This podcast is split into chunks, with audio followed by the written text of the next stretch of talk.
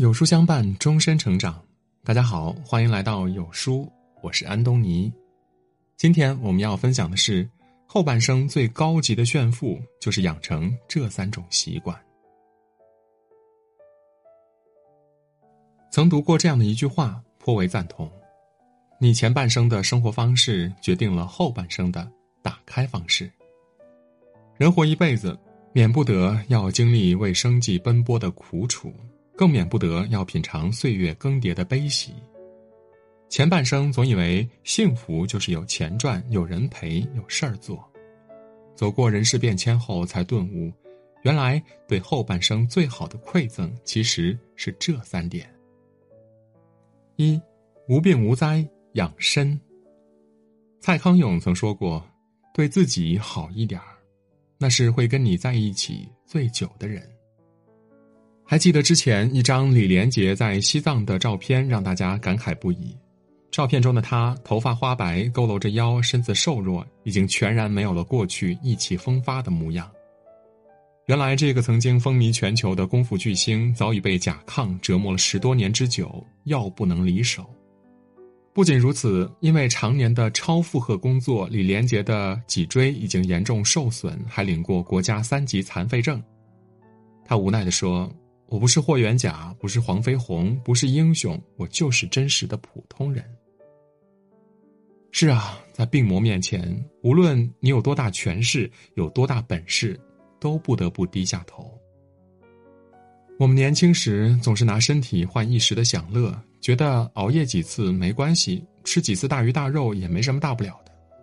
殊不知，人生到最后拼的是健康。同样的年纪。有人可以自由出行，有人却一生困在轮椅之上。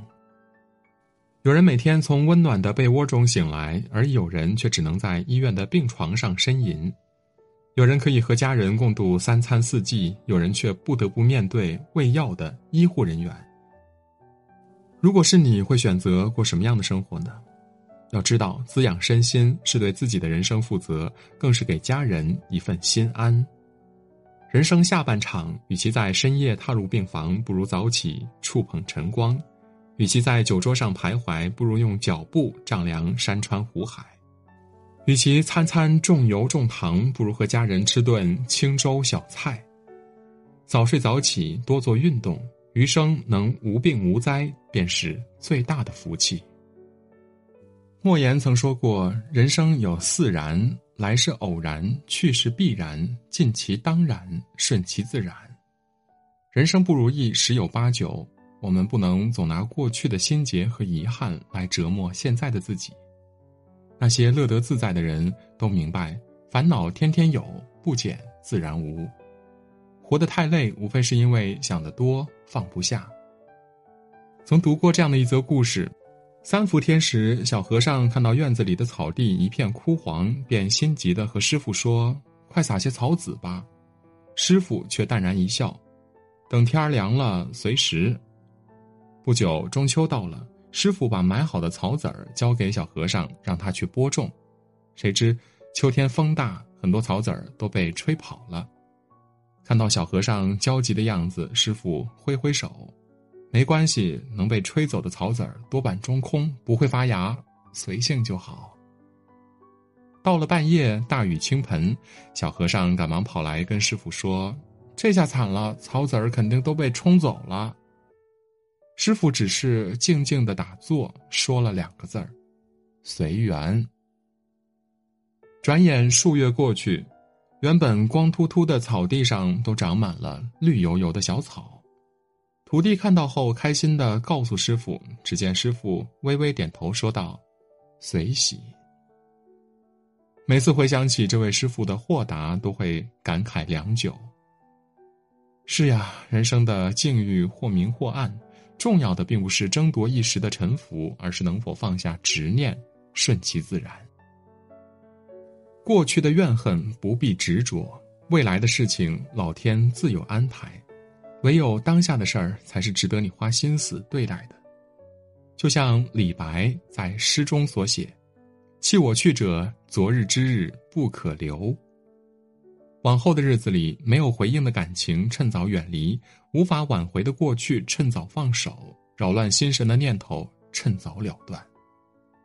心神焦虑，万般无奈，不恨不争，才能万般自在。